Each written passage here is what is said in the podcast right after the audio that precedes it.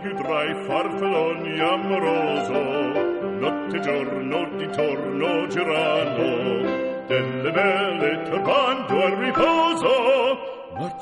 Estás escuchando Italiano Piano Piano, tu podcast para aprender italiano.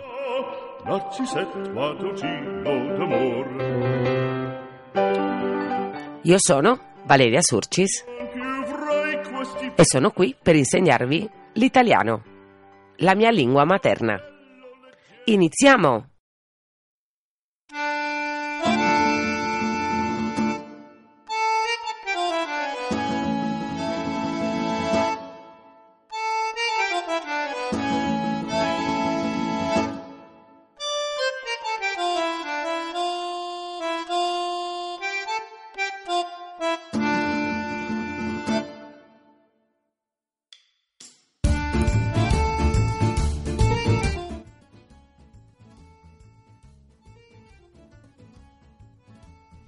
Ciao a tutti, belli e brutti, benvenuti a un altro episodio del vostro podcast per imparare italiano. Allora, vi avevo promesso di parlarvi di nuovo del verbo avere, però mi sono resa conto che questi podcast dedicati, o perlomeno gli episodi dedicati esclusivamente ai verbi e alle coniugazioni, sono una noia mortale e li potete vedere in qualsiasi libro. Quindi oggi, invece di eh, fare un podcast sul verbo avere parlando del- dei problemi che può causare, che magari vedremo in un altro momento, vi voglio parlare dei falsi amici dell'italiano. Hola a todos, os traduzco este pequeño trocito para todas aquellas personas que todavía no dominan escuchar totalmente en italiano este podcast. Lo que decía es esto, básicamente que os había prometido seguir con el verbo haber en este otro episodio, pero me he dado cuenta que todos los episodios donde se habla específicamente y exclusivamente de tiempos verbales y sobre todo cuando es una entera conjugación son un tostón tremendo y que eso lo podéis fácilmente encontrar en cualquier página web o en cualquier libro. Entonces hoy vamos a ver una cosa que os puede ayudar mucho y también que es bastante divertida, que son los falsos amigos. Por falsos amigos, claramente no entendemos los amigos que no nos dicen la verdad, sino aquellas palabras que en un idioma u otro idioma son muy parecidas y muchas veces pensamos haber entendido todo.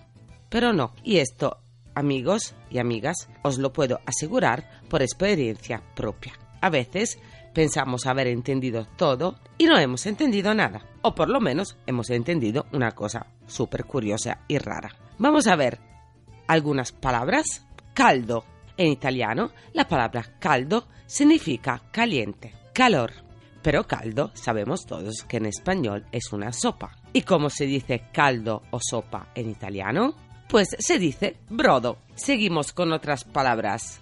La más típica, que yo siempre hago este ejemplo, es burro. Burro en italiano es mantequilla, pero en español todos sabemos que es un animal, concretamente un asno. Burro en italiano se dice asino. Imaginaros si algún amigo italiano os ofrece pan con burro. ¿Qué caras pondríais? Otra palabra curiosa es loro.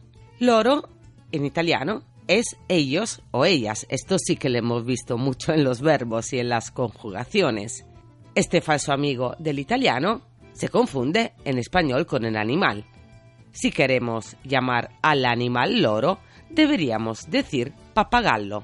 Y aquí una palabra que puede hacerte pensar que un amigo tuyo español, y esto sí que me ha pasado a mí, tenga muchas viviendas, mientras lo que tiene son muchas habitaciones en su piso. ¿Por qué?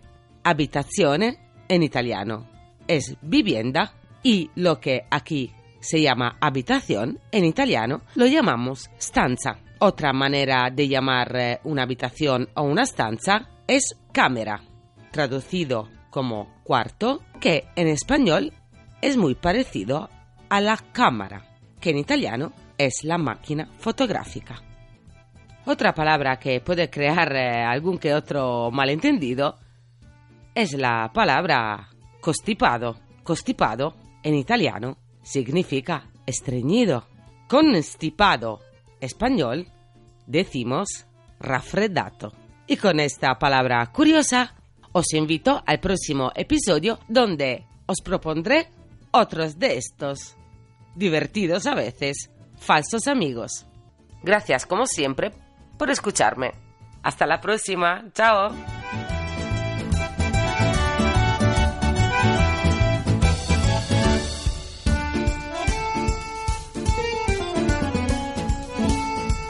Habéis escuchado Italiano Piano Piano, un pequeño podcast para aprender italiano. Lo complementa el blog italianopianopiano.blogspot.com. Gracias por escucharme. Grazie con tutto il mio cuore.